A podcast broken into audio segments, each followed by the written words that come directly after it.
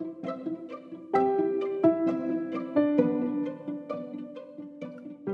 beabá da sustentabilidade.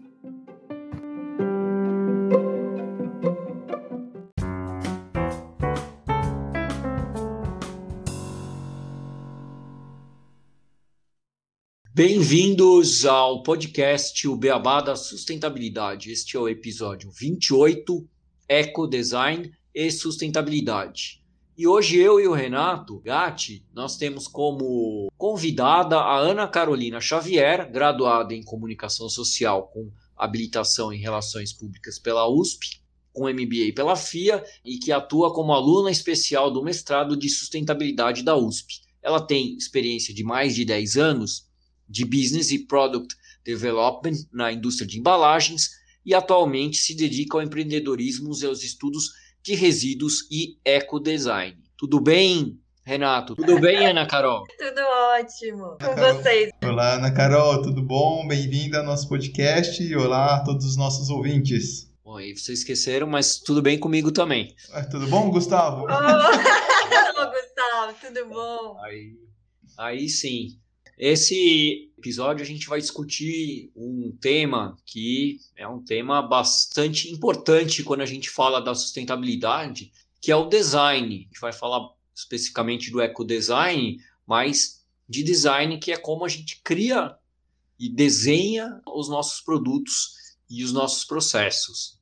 Isso, Gustavo. E só para contextualizar um pouco essa discussão, para a gente iniciar, recentemente teve uma notícia do site inglês, o lexology.com, que é especializado em informações referentes à legislação internacional, que trouxe uma matéria que versa a respeito das novas regras de direito de conserto para produtos domésticos adotada pelo Reino Unido e que estão alinhados com os requisitos de ecodesign da União Europeia. Bem em resumo aqui para o nosso ouvinte, no ano de 2018 2019, né, quando ainda o Reino Unido era um Estado membro da União Europeia, ele votou a favor de um pacote de medidas de ecodesign que, pela primeira vez, incluiu requisitos de reparabilidade e reciclabilidade para bens domésticos. Historicamente, o regime de ecodesign se concentrava nos requisitos de eficiência energética, como o limite de energia para produtos em modo de espera, por exemplo. Mas nos últimos anos tem sido cada vez mais usado como uma ferramenta para implementar outros aspectos de economia circular.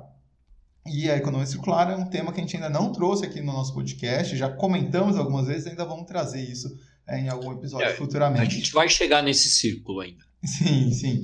E recentemente, no dia 17 de março desse ano, a União Europeia publicou uma consulta sobre a sua iniciativa de produtos sustentáveis. Uma das principais medidas destinadas a ajudar a União Europeia a alcançar os seus objetivos da Diretiva de Ecodesign para produtos relacionados à energia, que data de 2009 com a intenção de ampliar seu escopo além dos produtos relacionados à energia, para incluir a mais ampla gama de produtos e introduzir novos requisitos de sustentabilidade ligados a questões ambientais e, quando apropriado, a aspectos sociais. E seguindo essa linha, no dia 1 de julho também desse ano, a maioria das disposições do ecodesign do Reino Unido para produtos relacionados à energia e regulamentos de informação entrou em vigor, garantindo que esse regime de ecodesign do Reino Unido permaneça alinhado ao regime da União Europeia pós-Brexit. Então, o Reino Unido incluiu algumas disposições que introduzem regras mais rígidas para a quantidade de energia que os produtos de linha branca, como máquinas de lavar, podem usar. Estabelece novas regras no direito de reparar, que impõe uma obrigação legal aos fabricantes de disponibilizar peças sobressalentes em um período de 7 a 10 anos após o aparelho ser descontinuado e também disponibilizar informações sobre reparos e manutenção para aparelhos específicos para facilitar esses reparos. Por enquanto, e igualando a União Europeia, essa regra do direito de consertar se aplica a empresas que produzem eletrodomésticos, tais como máquinas de lavar louça, máquinas de lavar, secar, geladeiras, freezers e televisores, enfim, e para eletrodomésticos usados por empresas, as regras também se aplicam a motores elétricos, máquinas de venda automática, geladeiras e freezers do varejo, entre alguns outros equipamentos. Futuramente, outros aspectos e outros equipamentos podem ser adicionados a essa regulamentação. Essas mudanças têm como objetivo lidar com a questão da obsolescência programada por meio da qual alguns fabricantes podem projetar deliberadamente aparelhos que quebram após um certo período de tempo, levando clientes a comprar produtos de reposição caros na maioria das vezes, conforme já explicamos, inclusive no nosso episódio 8 sobre o consumo consciente, e também elas visam aumentar a vida útil dos produtos em até 10 anos. Além disso, esses desenvolvimentos visam garantir que o Reino Unido mantenha os padrões dos produtos, beneficiando o meio ambiente e contribuindo para a economia de energia, de emissão de CO2 e das contas da população de uma forma geral. O governo espera que o regulamento do ecodesign economize 21,5 terawatts-hora de energia até 2050 em todos os setores e 1,7 milhões de toneladas de economia de emissão de CO2, ajudando assim o Reino Unido a atingir suas metas de carbono zero. Ainda existem algumas polêmicas sobre essas medidas, tanto por parte dos consumidores como da indústria, obviamente, mas é um movimento muito interessante e está ligado a essa conversa hoje aqui com a Ana Carol. Exato. Como a gente vai falar muito do ecodesign, vou só contextualizar um pouco para o ouvinte saber e entender melhor do que a gente vai discutir hoje. Tem um designer e acadêmico italiano que ele criou o DESIS, é o Ezio Manzini, que o DESIS é uma rede internacional de designers que aposta na inovação social e na sustentabilidade. E o ecodesign é a atividade que, ligando o que é tecnicamente possível com o que é ecologicamente necessário. Faz nascer, assim, propostas que sejam social e culturalmente aceitáveis. Outro designer, o Tapani Jokinen, pelo nome ele deve ser finlandês, ele é um consultor estratégico do ecodesign. Ele diz que todo design bom começa com uma história e na natureza não há resíduos. E aí está muito bem ligado com o que a gente falou do biomimetismo no episódio sobre o biomimetismo, né? Que tudo está relacionado à natureza. E na natureza nada é desperdiçado, tudo é reciclado, né? Reutilizado. A natureza não gera lixo, né? O lixo vira outra coisa e continua o seu ciclo dentro da natureza. O ecodesign, então, ele oferece soluções inovadoras e atraentes, vistas de uma perspectiva que abrange estética, funcionalidade, facilidade de uso e, claro, sustentabilidade e compatibilidade ambiental. Já o, um químico, que é o Antoine Laurent de Lavoisier, a quem é atribuído, é, fez vários biquinhos aqui, né? a quem é Tava achando francês aí. É, o grande ah. Tem, né? tem o francês sobrenome, né? É, Antoine, Antoine Laurent Lavoisier. É. Então, e o Antoine, que a quem é atribuído o nascimento da química moderna, ele não poderia adivinhar que quase três séculos depois as suas descobertas manteriam tamanha atualidade. Na natureza, nada se cria, nada se perde, tudo se transforma. As experiências cotidianas agora são objetivamente diferentes das que ele conduziu com a mulher, a Anne-Marie, mas a verificação de que por Exemplo, um objeto com ferrugem não perde, mas sim ganha massa, mantém-se no topo da nossa atenção, por provar de forma inequívoca que a matéria não se perde, mas sempre se transforma. Então, resumindo aqui, podemos falar que o ecodesign é um conjunto de técnicas e estratégias ecoambientais que promovem o manejo consciente dos recursos naturais e não renováveis em cada etapa da prestação de algum serviço ou elaboração de produtos, considerando fatores ambientais com o mesmo pé de igualdade de aspectos estéticos e econômicos. Portanto, ele visa amenizar o impacto decorrente da exploração desenfreada do meio ambiente, alinhando prioridades humanas e relações de negócios. Mas podemos ir além. Em 2012, o Institute for Manufacturing da University of Cambridge elaborou um gráfico que explica e coloca em diferentes níveis de complexidade as abordagens para sustentabilidade para design. No nível mais básico, o design verde ou green design descreve os esforços de design que otimizam aspectos individuais do design do produto. Por exemplo, substituir plástico virgens, né, plásticos gerados pela primeira vez, por plásticos reciclados é, pode se enquadrar como uma definição de design verde. É comum, na verdade é muito comum, os designers pensarem que o único tipo de design sustentável é aquele que torna os produtos mais verdes. Mas esse é apenas o primeiro nível dessa escala. O segundo ou o próximo nível é o chamado ecodesign, porque ele vai muito além dos materiais singulares e se concentra na avaliação de ciclo de vida, ou LCA em inglês, né, de todo o produto, tema do nosso episódio 26, com a Michelle Scacchetti. Este nível pressupõe um olhar mais complexo e usa como manual é para seguir a Ocala's Eco Design Strategy Wheel, um guia visual que visa demonstrar a complexidade que deve ser levada em conta na criação do design. Para isso, ele deve primeiro repensar a oportunidade em mãos, passando pelos estágios de escolha de material de baixo impacto, fabricação otimizada e distribuição eficiente. Continua com o uso de baixo impacto e vida útil otimizada do produto, terminando, ou começando, conforme o caso, com um fim de vida otimizado.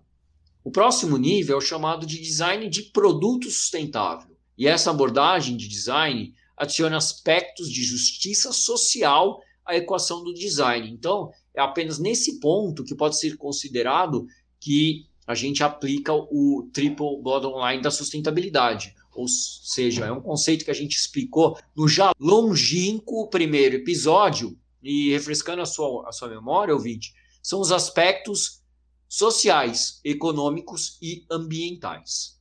O, o triple bottom line. A quarta categoria é chamada de design para a sustentabilidade, que pode ser melhor expressada por meio do prisma de sustentabilidade do Wuppertal Institute desenvolvido em 1998. E neste ponto que o design não se concentra mais apenas no design dos produtos, podendo finalmente dizer que uma lente verdadeiramente sistêmica, sustentável, então, está sendo aplicada. Para os pensadores de design, os quatro domínios do design de Richard Buchanan são úteis aqui: design de comunicações simbólicas e visuais, design de objetos materiais, design de atividades e serviços organizados e design de sistemas ou ambientes complexos para viver, trabalhar, brincar e aprender.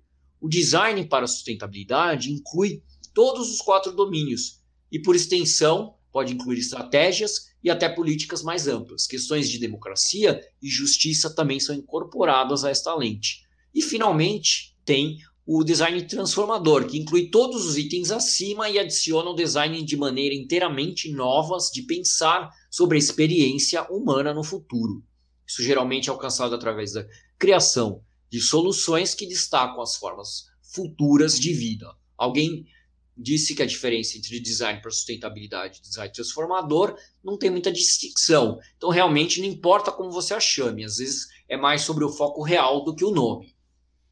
Isso, Gustavo. E Ana Carol, após toda essa introdução que a gente fez Foi aqui... incrível essa introdução. Essa parte que o Gustavo colocou também, assim, colocando diversas instituições super legítimas. Nossa, bem bacana, bem e, bacana. Isso, e uma coisa que a gente estava conversando aqui antes, né, Ana Carol, e aí ouvindo um pouco de você, sobre todos esses conceitos do design, ecodesign, design para sustentabilidade, enfim. Existe uma maneira mais correta de fazer um ecodesign, de ter essas caracterizações? Você que trabalha nisso diariamente, até mesmo quando a gente pensa em um produto para a sociedade, para a sustentabilidade, né? Olha, a gente vai encontrar muitas nomenclaturas e cada instituição vai também ter os seus pesquisadores e vai colocar níveis. Eu achei muito legal que o Gustavo trouxe aí alguns níveis. Quando a gente começa a dar aquele green product, trocou ali um plástico, mas quando a gente vai olhar com um olhar mais profundo, da ecologia profunda, a gente vê que a gente precisa pensar sistemicamente. Então, assim, a questão da nomenclatura, sinceramente, para mim, é uma coisa que a gente vai encontrar em diversas escolas nomes diferentes. Mas isso que a gente fala de ser sistêmico, né, de levar em consideração todo o processo, que é o que vocês falaram que vão chegar nessa economia circular ainda, é o que é mais importante. É mais do que o nome, é o mindset. E aí, nessa questão de produtos, eu acho que a gente começou a chegar no design para sustentabilidade. Peraí, eu desenvolvo um produto para mim ou eu desenvolvo um produto para o planeta? Eu acho que é aí que a gente tem que refletir. E aí, esse nível que o Gustavo chegou. Então, peraí, Antes a gente estava numa fase super consumer-cêntrica. O que, que o consumidor precisa? Vou fazer um produto para você exatamente do jeito que você sonha. Agora não. Agora a gente vai pensar no design, né, ou em processos de serviços para o que você necessita dentro do que o mundo pode comportar, dentro do que a natureza pode comportar no seu sistema. E claro, né, como vocês falaram do Lavoisier, na natureza nada se cria, nada se perde, tudo se transforma. Então, no que, que vai se transformar isso que a gente hoje está desenvolvendo? Pensamento mais sistêmico. Carol, e pensando um pouco hoje, você que já atuou na indústria, na indústria inclusive de embalagens, como que está esse olhar quando a gente pensa, igual você comentou, as indústrias, as empresas ainda pensam muito nesse consumer centric, na melhor experiência do usuário, porque isso gera mais receita para o produto que ela está desenvolvendo. Mas, na maioria das vezes, acaba deixando de lado o olhar para a natureza, o olhar para a sustentabilidade. Eu vejo um pouco hoje as empresas buscando fazer uma modificação de falar, olha, eu estou pensando na natureza, eu vou fazer uma mudança para um material aqui mais sustentável, mas ainda sem usar um estudo, igual a gente já trouxe aqui, de análise de ciclo de vida, e caindo em vários erros para fazer com que o usuário se sinta bem, porque criou um mundo maravilhoso de que aquele produto é o verde, aquele produto exato, é o, o melhor. exato, eu acho que agora você pensou realmente o que acontece, né? E o nosso querido greenwashing, não tão querido assim. Até se não me falha a memória, talvez hoje seja o Overshooting Day. É, Exatamente. eu ia até fazer um, um mencionar. Não é isso? Eu acho que é hoje. O Overshooting Day que eu acho que é um dia perfeito para a gente discutir é, é, Só para deixar é, claro é, e... que estamos gravando no dia 29 de julho de 2021, porque vai ao ar um pouco mais para frente. É, Exato. Então... E esse ano caiu que o dia que todos os recursos foram usados pelo homem e que a Terra vai demorar até o final do ano para conseguir se recuperar o que a gente já gastou até hoje. Digamos que assim, a gente já usou aí os juros e a correção monetária da natureza inteira, né? Pelo ano. Tudo que a gente Exato. podia gastar, a gente gastou, né? Não, não deixou Agora a gente entra no cheque especial a partir Já estamos no cheque especial com, com a Terra, né? No dia, no dia 29 de julho. Mas eu acho que o Renato pincelou uma coisa muito legal. Assim, é, a gente passou por esse consumer centric, e aí as pessoas começaram, de repente, a perceber que estamos aí gastando mais do que um planeta por ano. As empresas, as indústrias, claro, né? A parte de marketing, ela sempre vai correr para ter o, o, que a gente chama de um claim, né? Vamos lá, vamos mostrar que a gente está trabalhando por um planeta melhor. Mas, de fato, é, a gente percebe que, na prática, poucos são os produtos que vão realmente fazer uma análise mais completa de ciclo de vida, que vão ter um pouco mais de cuidado depois no que já é da Lei de Resíduos Sólidos Nacional, que já está aí em vigor desde 2010 a gente também precisa estar de olho nisso.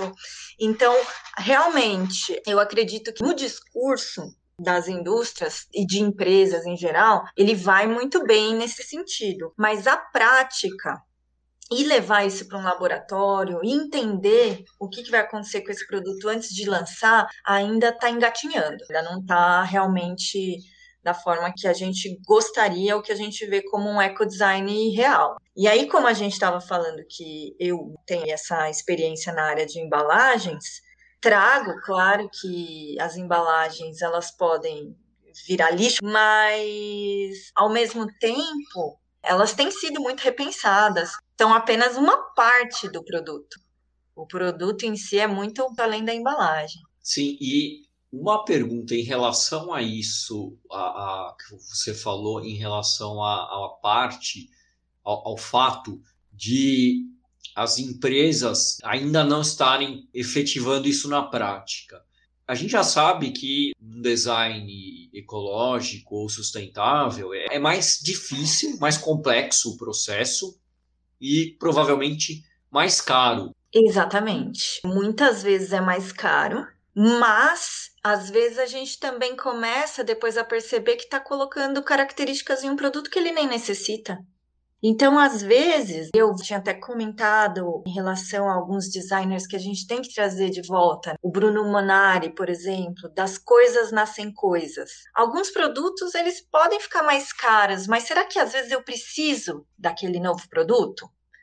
Então, às vezes a gente tem um problema e o problema em si já traz a solução, que é uma coisa que o Bruno fala muito. Então, às vezes a gente está tentando inventar um produto que nem precisa existir. Então, essa é a primeira questão. O ecodesign a gente vai ter que pensar, será que esse produto ele é necessário? Será que já existe um produto que cumpre esse papel? E eu estou querendo aí reinventar a roda? Então a gente começa a, pensar dessa forma. Já é uma questão a ser colocada no ecodesign. A gente pensando assim em relação a essas a essa parte do custo ainda. É, se você tem uma empresa pequena que você quer lançar novos produtos, é mais difícil para esse tipo de organização seguir um, uma linha de ecodesign ou você acha que não, que isso é possível independentemente do tamanho e do poder financeiro da organização que queira lançar um produto ou criar um produto? Com certeza é possível. Talvez até pela simplicidade, talvez até desenvolver novos produtos. Eu acho que a gente não pode mais conectar, talvez, a palavra design a luxo. Isso é uma coisa que a gente tem que colocar. Muitas vezes, quando a gente fala, ah, o designer italiano, né? Eu acho que a gente já ligou muito design a luxo e a conceitos de serem coisas caras. E o design, ele não tem essa proposta. O design, ele tem a proposta de trazer um pensamento, um pensamento projetual. Então, quando a gente fala em design thinking, a gente fala em metodologias ágeis, a gente está pensando em processos, né? em cortar em pedacinhos, em achar um jeito melhor de fazer as coisas. Então, assim, se uma empresa pequena, com poucos recursos, acha um jeito melhor economicamente, socialmente, ou mesmo em termos de produção, mais simples, mais lean, mais enxuto, ela está fazendo um design, está entrando no ecodesign. Não necessariamente isso precisa ser mais caro. Eu acho que existe muito essa questão do mito o design luxuoso, e a gente já usou muito a palavra design no marketing também, para falar sobre o design, o conceito, e acabou trazendo também um pouquinho do que seria assim: hum, isso aí vai ser caro.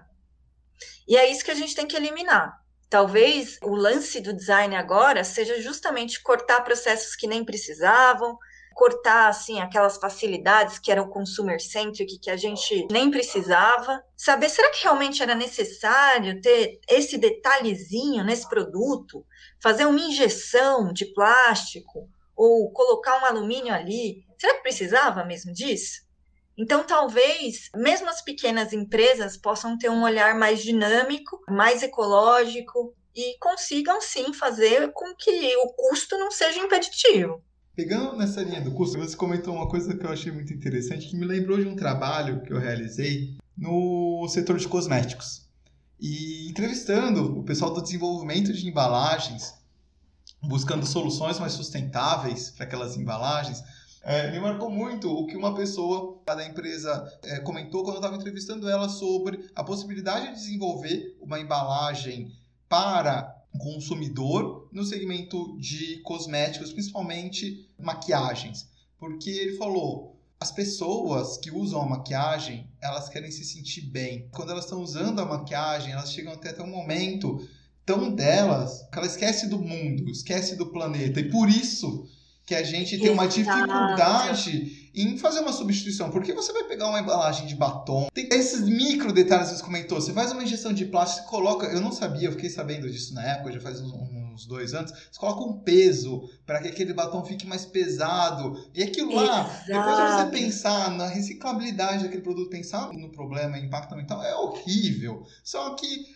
é tudo pro seu bem-estar. Você falou consumer centric, né, Carol? É tudo pro consumidor Isso. se sentir bem. Isso. É, é meio... E aí você pegou, você pegou num, num, aspecto muito humano, que é o da autoindulgência, que são aquelas coisinhas que a gente faz pra gente se sentir bem. E eu até me meti numa cilada pessoal aqui, vou contar, porque eu tentei fazer uma realocação do meu momento do banho. E o momento do banho também é um momento de que a gente fala de autoindulgência. Então é muito difícil mexer nessas partes que tem a ver com a ritualística da pessoa. E aí você vai na empresa, você traz inovações que às vezes mexem um pouco com isso e estremece ali a área realmente que cuida do consumidor, ou que conversa com o consumidor, com o marketing. Isso aí tem muito, muito peso. Porque a gente precisa trabalhar como sociedade também, essa questão. Extremamente bem colocada essa questão da indústria de cosmética. É uma indústria que é uma das mais complexas da gente realmente trabalhar, porque já conecta beleza, já conecta bem-estar, já traz tudo isso para esse consumidor. E muitas vezes o consumidor ele não quer optar às vezes pelo refil, porque ele sente um determinado prazer em comprar aquela determinada embalagem. Então, o perfume, o cosmético, mexer com ecodesign, com essas embalagens, é um desafio enorme. Mas mais do que isso, eu acho que também é legal a gente falar que nem sempre o plástico é o vilão nesses casos novamente volta a LCA. Eu não estou defendendo o plástico, também não acho que a gente deva usar mais os combustíveis fósseis da maneira que a gente usa. Mas muitas vezes as pessoas não têm feito análises de ciclo de vida de embalagens ou de produtos como um todo e acabam entendendo que o plástico é a pior solução. E nem sempre ele é a pior solução. Então, quando a gente vai falar de ecodesign, a gente vai olhar cada um desses produtos e entender realmente qual que era a melhor solução para aquele produto. E gente estava falando do preço, né? Porque é um pouco isso. Você mexe com o consumidor, mas ele não aceita ter uma embalagem até mais ambiental, mais verde, só que você tira alguns detalhes, deixasse aquela embalagem com um custo menor, porque todos esses detalhes encarecem. E até mesmo quando você vai comprar, você estava falando do design ser associado ao luxo. Você chega, você pega uma embalagem mais simples e uma embalagem às vezes mais pomposa, assim. Você olha e fala, ah, isso daqui não deve prestar.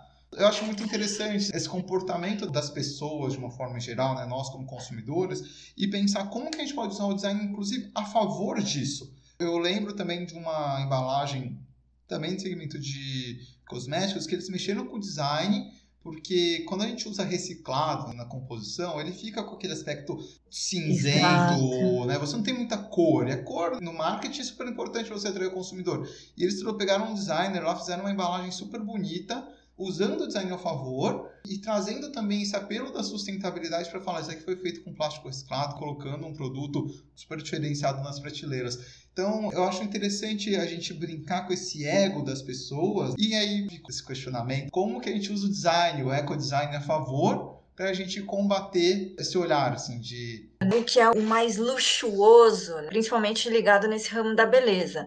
Às vezes as pessoas elas têm um pouco menos desse tipo de ligação com embalagens de alimentos. Em embalagens de alimentos a gente vai ver primeiro as pessoas eh, elegendo, claro, a segurança, a higiene, a gente vai ter uma série de itens antes. Claro que também tem os processos para fazer esses alimentos e a embalagem aí vai compor muitas vezes o próprio processo de cozimento ou de esterilização. Agora, no cosmético, realmente a gente nota que tem a ver com esse apelo, que até tem um termo que é assim, o sex appeal inorgânico. Aquilo é o desejo de obter aquele produto. Então aí, o que, que a gente tem percebido?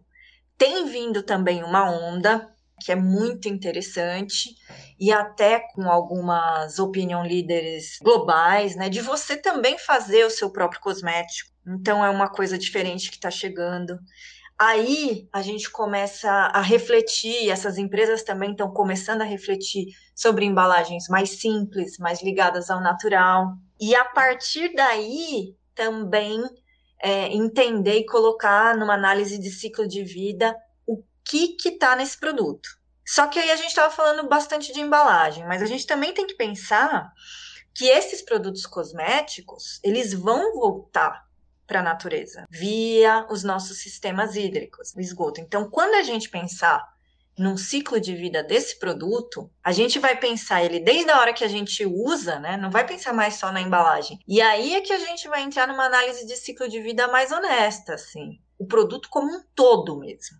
Não só a embalagem, mas também todo o conteúdo desse produto. Como é que vai ser a emissão de carbono? Como é que vai ser a poluição das águas? Como é que vai ser ele como um todo? Aí sim a gente está falando de ecodesign.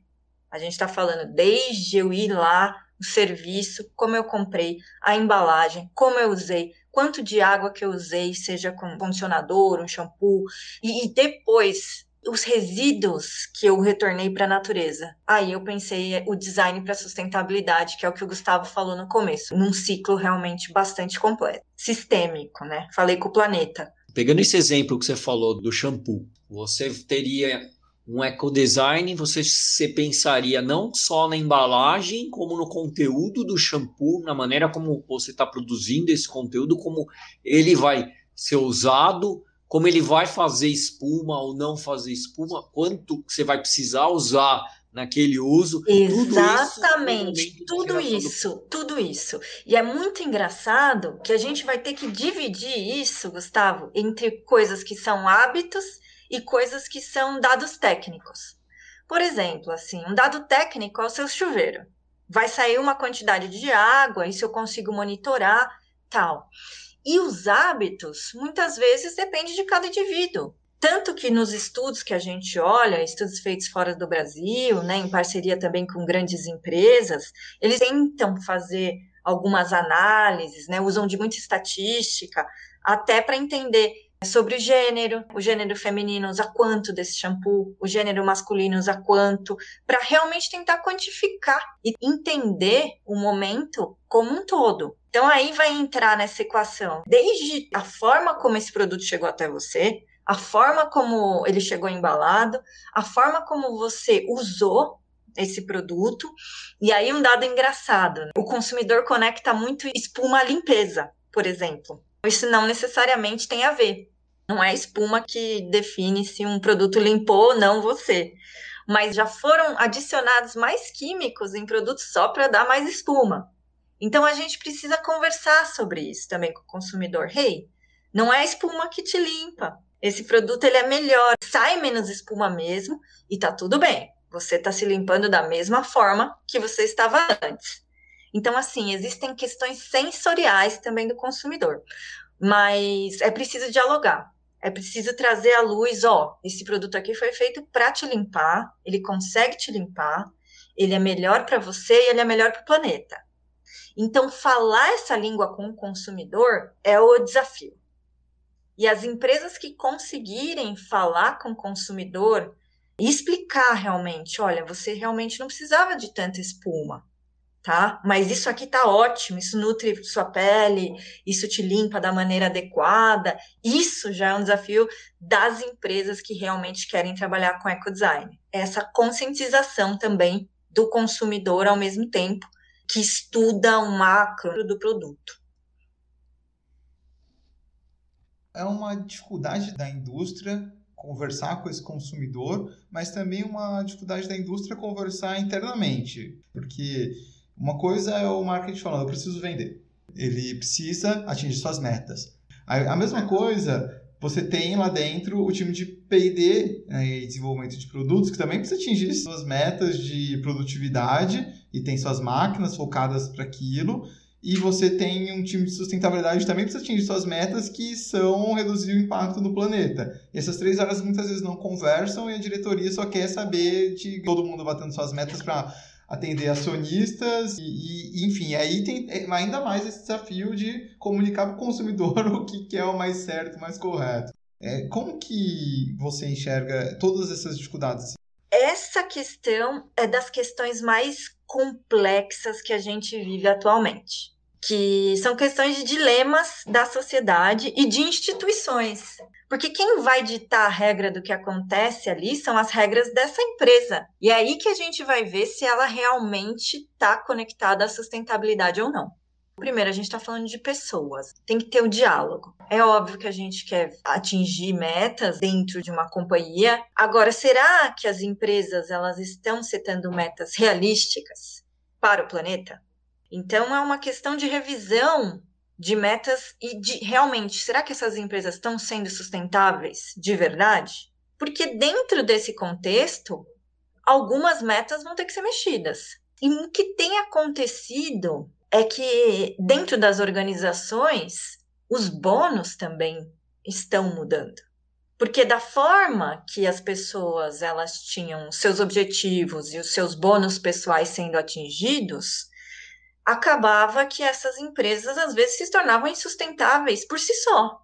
E até ambientes insustentáveis dentro das próprias empresas. Muitas vezes o marketing ele quer fazer um produto que atenda ao consumidor, consumer centric. A gente já verifica por sustentabilidade que aquele produto é inviável. Então, assim, esse debate ele precisa ser muito franco. Onde que essa empresa quer chegar? Já que essa empresa está sendo sustentável mesmo, Agora, a forma como acontece dentro das instituições que se legisla é muito importante. Então, a gente pega uma empresa de cosmético, essa empresa de cosmético diz que ela vai realmente só lançar produtos que não têm determinados ingredientes, que não têm determinados tipos de teste, que não tem determinados tipos de embalagem, ela tem que cumprir isso. É uma questão de discurso. Às vezes, não é viável financeiramente. E às vezes as pessoas não estão orientadas para o mesmo lado que a empresa. Ou a empresa também pode estar tá fazendo o nosso infeliz greenwashing. Essa discussão interna das empresas é muito complexa. E quem já teve dentro de empresas sabe o quanto é difícil navegar. Navegar para o mais sustentável, navegar por redução, às vezes, das metas. A gente chega em questões econômicas. A gente, às vezes, pode decidir que uma empresa não vai mais crescer. Isso é uma possibilidade. A empresa não vai mais crescer. E as legislações também estão aí. Tem negócios que são negócios insustentáveis. E por legislações, eu, inclusive, que já trabalhei até com laminados, eu já sei que hoje em dia os laminados plásticos, eles não têm uma destinação correta. Eles viram realmente um, o que seria um resíduo que vai para aterro. Ou outras indústrias vão se unir para resolver isso, ou torna-se um produto que ele não deveria existir. E a verdade é essa. Produtos que não têm um eco-design, que seria uma economia circular, eles, teoricamente, não deveriam existir. Eles são não produtos para o planeta, né? Foi perfeito essa sua seu final. Eu ia pedir para você é, resumir o que você poderia dizer sobre o ecodesign como mensagem desse episódio e, meu, casou assim 100% com a minha próxima pergunta, né? Como você fecharia o episódio? Qual seria a mensagem que você, como uma designer, uma estudiosa da área de ecodesign, passa para os nossos ouvintes? Hoje em dia, a gente deve se esmerar na ciência, deve se esmerar nas análises de ciclo de vida, deve sempre como desenvolvedor de qualquer produto, buscar a melhor solução que a gente tenha para o presente. Talvez daqui a 10 anos a gente veja que não era melhor, mas até o momento a gente vai até onde a gente consegue cientificamente. Então, sempre tentar trazer o melhor possível para qualquer produto, para fechar esse ciclo, para pensar sistemicamente. Não como um design difuso, mas como um projeto de design para qualquer produto.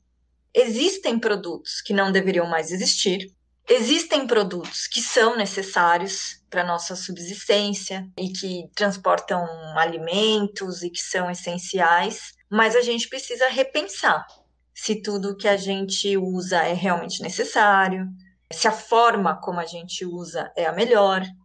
E cada um também pode fazer isso dentro da sua própria casa, pensando que depois que o produto entra na sua casa, você tem a responsabilidade sobre ele e sobre tudo que sai dele. Ana Carol, muito bacana essa sua visão sobre o ecodesign. Acho que deixou uma mensagem muito clara para os nossos ouvintes. E antes da gente ir, então, para o encerramento desse episódio, vamos chamar, Gustavo, o nosso Minuto Festival Conhecendo os ODS. Carol, fica com a gente, você está super convidada para participar também, que vai ser muito bacana esse evento.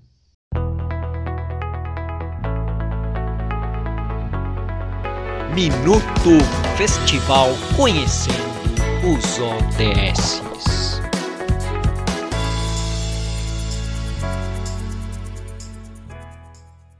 Estamos chegando perto da data do festival Conhecendo os ODS Digital. Você já se inscreveu? Eu não perderia por nada. Bom, e falando mais sobre o festival, dentro da plataforma do evento, o público terá acesso aos cases de grandes empresas como BRF, Coca-Cola, Sul América, CTG Brasil, GM South America, Aster Máquinas, Vivo, entre outras que, junto com os patrocinadores, irão compartilhar no main stage, palco principal, seus progressos e o alinhamento dos seus negócios aos objetivos globais. Serão 17 webinars dedicados a cada um dos ODS, que reunirão cerca de 100 speakers. O público também terá acesso à área expositiva Ações ODS, com 17 stands temáticos expondo as iniciativas que já existem para acelerar os avanços propostos na Agenda 2030. Organizações como Enatus, Bright Cities, Green Building Council, Turma da Mônica e outras vão expor suas soluções. Nessa área, o visitante poderá interagir com os responsáveis de cada estande. Ao clicar em um deles, o participante será direcionado para um chat ao vivo ou chamada de vídeo, onde poderá trocar informações e tirar dúvidas. Além disso, durante toda a programação, no palco Ações ODS, mais de 60 speakers vão participar de bate-papos ao vivo sobre o desenvolvimento sustentável nas Américas. E qual dinâmica você acha que devemos fazer durante o festival? Responde aí pra gente do Beabá. E se inscreva no site conhecendosods.com.br ou pelo nosso Linktree. Vemos vocês lá!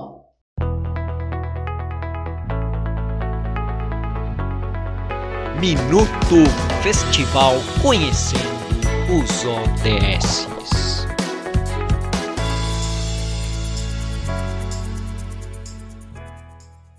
Pô, foi bem interessante esse minuto, hein, Renato? Sim, muito bacana. Estão todos os ouvintes estão convidados a participar. E agora, então, Gustavo, vamos às nossas curiosidades desse episódio. Ah, sim. Eu ia até só mencionar que eu vou ser um dos mediadores lá do festival mais uma razão para os nossos ouvintes participarem, para honrar o podcast no dia que a gente tenha uma mediação sobre o ODS 10. Com certeza. Gustavo vai representar muito bem o nosso podcast, então todos prestigiando lá.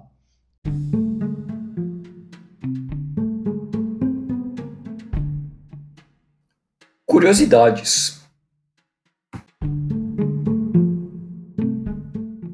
Você sabe o que é um celular modular? Este é um conceito de dispositivos que tem como principal característica a personalização. O usuário é capaz de montar e desmontar seu smartphone como bem desejar e assim evitar que ele fique ultrapassado em relação às últimas tendências. E para que isso seja possível, precisamos de muito ecodesign. Pensar nos impactos do lixo eletrônico, tópico que ainda vamos discutir aqui no Beabá da Sustentabilidade, é uma maneira muito interessante de combater a obsolescência programada está inclusive bem ligada com as novas determinações do Reino Unido e da União Europeia com que abrimos este episódio. Quem inovou e trouxe esse conceito em primeira mão foi a gigante da tecnologia Google. Em 2013, o projeto ARA, como foi chamado, prometeu um celular com endosqueleto de metal que teria os outros componentes apenas encaixados e substituíveis da maneira que o usuário bem entendesse. Então, o celular modular permite que o usuário desmonte e encaixe peças diferentes no seu aparelho, como se fosse um Lego atualizando as configurações técnicas e possibilitando um dispositivo ideal de acordo com as suas necessidades. Quer mais desempenho, mas não quer comprar um celular novo? Sem problemas, basta trocar o processador e a memória RAM e deixar o resto intacto. Infelizmente, no Brasil ainda não temos nenhuma empresa ou modelo destes celulares, mas na Europa existe a holandesa Fairphone e a finlandesa Puzzlephone. Porém, podemos esperar que em breve tenhamos em nosso país uma solução destas. A chinesa Xiaomi entrou recentemente com um pedido de patente para o desenvolvimento de celulares com este conceito. E em 2018 a Google fez o mesmo, pensando em retomar o Project Ara. Quem sabe teremos um futuro mais sustentável e com muito ecodesign para os nossos amados smartphones. Muito interessante, Gustavo, essas curiosidades. É, é sensacional. E espero que nossos ouvintes também tenham gostado. Bom, e então a gente vai chegando ao fim desse episódio muito bacana ter essa conversa. Acho que se deixasse a gente ficaria horas aqui, né, na Carol quando a gente começou a preparar o episódio que ficamos conversando. Oi, foi a resenha, né? Então, queria agradecer a sua participação, agradecer a todos os nossos ouvintes e até o próximo episódio do Beabá da Sustentabilidade. Meninos, eu que agradeço, muito obrigada aí, falar um pouquinho sobre ecodesign, um pouquinho sobre consumidores, sobre indústria, compartilhar minha experiência com vocês. Muito obrigada. Não, foi um prazer e, bom, até o próximo episódio, porque o Beabá aqui é sustentável.